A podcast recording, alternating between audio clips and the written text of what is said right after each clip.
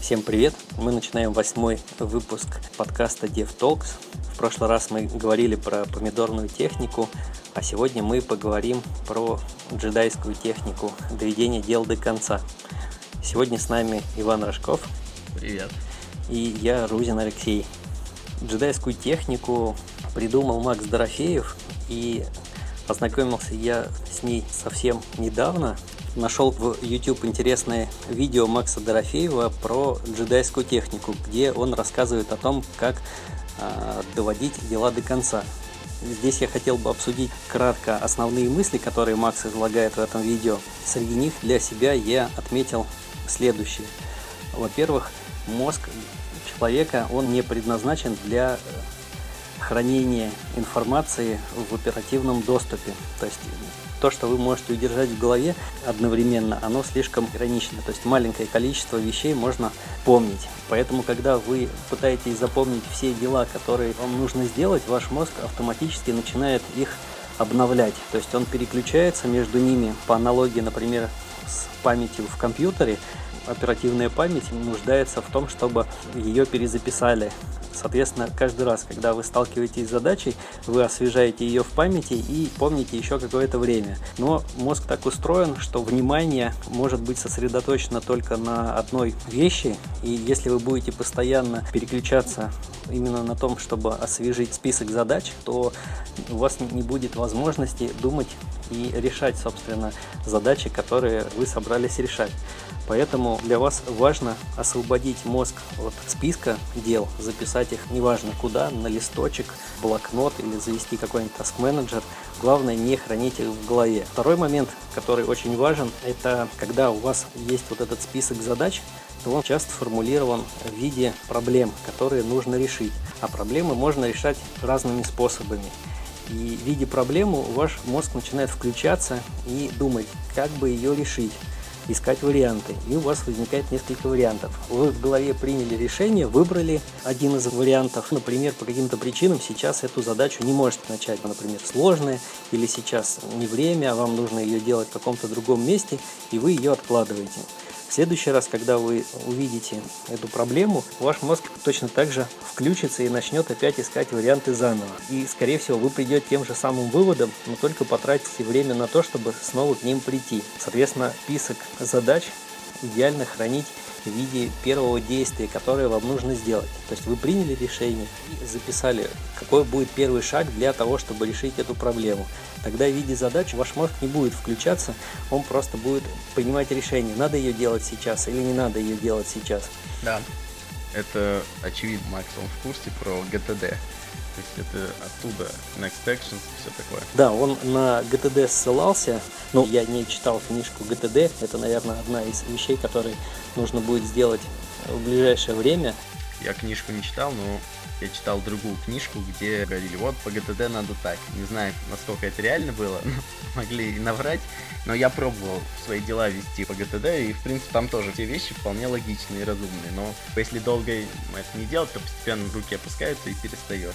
Но да, вот там как раз Next Action это одно из таких прикольных. В общем, основная идея это именно разгрузить мозг и не помнить детальную информацию, а эту информацию складывать каким-то образом для того, чтобы ее можно было найти. И э, Макс не давал ссылки на какие-то инструменты, которые помогли бы сохранять информацию.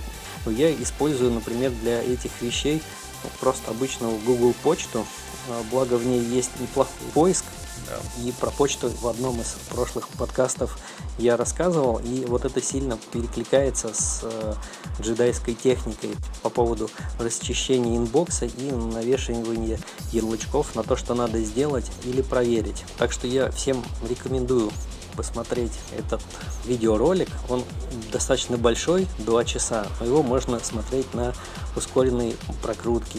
И вся техника описана где-то в первом часе. Дальше уже пошли ответы на вопросы. Тоже интересные, но там, наверное, меньше полезностей, чем в первом часе. Надо сказать, у Макса действительно очень интересный голос, что его можно в два раза убыстрить без э, видимых искажений. Это удобно. Ну, я думаю, что любые подкасты можно ускорить. В общем-то, мне тоже очень понравился этот ролик, хотя меня шокировал такой размер. То есть там, на мой взгляд, можно было его как-то сократить. Зачем такой длинный делать, не всем понятно. Это только отпугнет некоторых людей. Так, получается, всем надо доказывать, что там интересно. Ну да, он приводит много примеров и пытается через аудиторию пропустить, чтобы аудитория сама догнала, почему так. То есть дает вопросы, которые аудитория может сама сказать, да, вот я тоже так делаю. Потом он показывает, почему так плохо и как надо делать на самом деле. Я всем его советую посмотреть. И большинство истин, то, что он говорит по отдельности, это все такие довольно известные вещи. Но освежить это будет не лишним, то что э, надо ставить именно не описание проблемы, а решение. Как бы я так посмотрел и смотрел на свои вот записки и говорю, черт, да у меня там одни описания и проблемы. И прямо сейчас начал по-другому делать. То есть моя жизнь стала чуть-чуть лучше на какой-то промежуток времени. Ну да, то есть если это 21 день в себе развивать, то потом привыкнешь и будешь писать уже сразу решение. С этим, не знаю, немного сомневаюсь. Я вот 21 день в себе развивал, теперь я записываю, оставляю списки, и там, да, да, а вот именно что решение, мне кажется, это надо себя постоянно держать. Тут я не думаю, что можно привычку выработать. А, а я вот думаю, что можно ее выработать. Ты всегда, видя проблему, придумываешь ей решение и именно привычку развил. Потом она будет, эта привычка, работать. Может быть, это займет не 21 день, а чуть больше, но почти уверен, что так можно делать. Потом будет казаться, как можно иначе досадно, что он там достаточно мало говорит про инструменты, то есть достаточно материала много, но он говорит, что вот там я записываю в Evernote, про Outlook он что-то говорит, но при этом конкретные рецепты он не дает, а вот тут, возможно, было бы интересно послушать. Он даже говорит про то, что инструмент он вторичный, и большинство инструментов они дают лишние вещи, которые вредят основному принципу э, развешивания всяких флажков, еще что. То есть у людей становится 100-500 списков, и уже непонятно, в каком списке надо что найти. И вот это все требует массу времени и внимания на то, чтобы разобраться, чего конкретно нужно сделать. Я его понял, основная мысль это того, что ну, будьте проще, и старайтесь записывать просто текстом, то есть то, что вам нужно сделать. И еще термин он там вводит наполовину выключенный мозг. То есть если задача сформулирована пойти туда сделать то-то в таком виде, то мозг включается наполовину. То есть вам не нужно думать о проблеме. То есть у вас есть какая-то проблема, не хватает воды.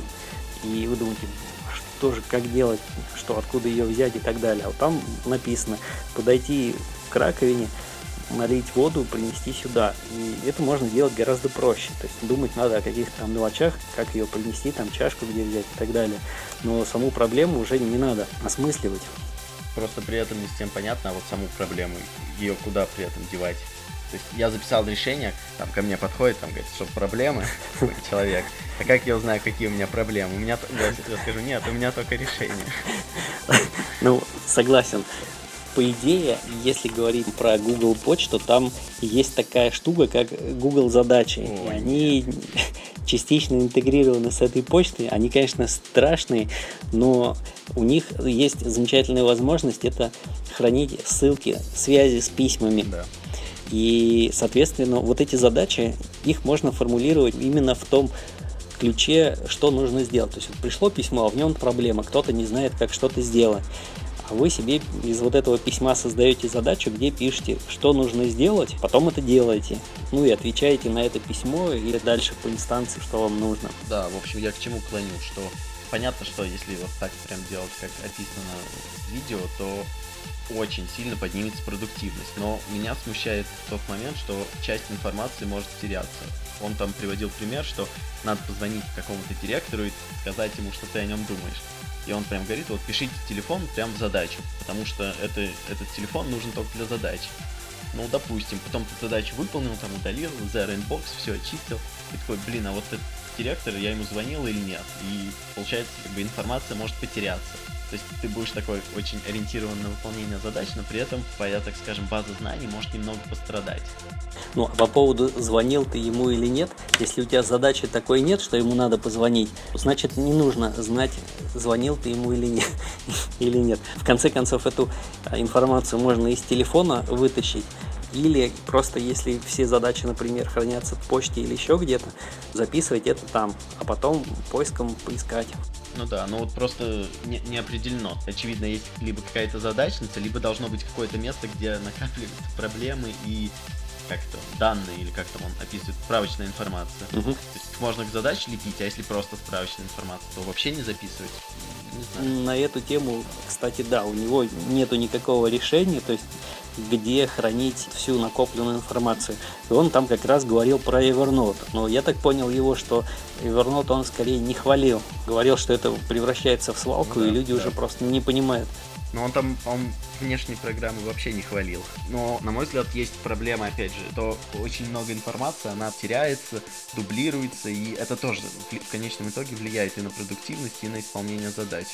А еще ты не затронул аспект, что она устаревает, и там, получается, у тебя есть и свежая, и новая информация, и между ними возникает конфликт, и тебе уже непонятно.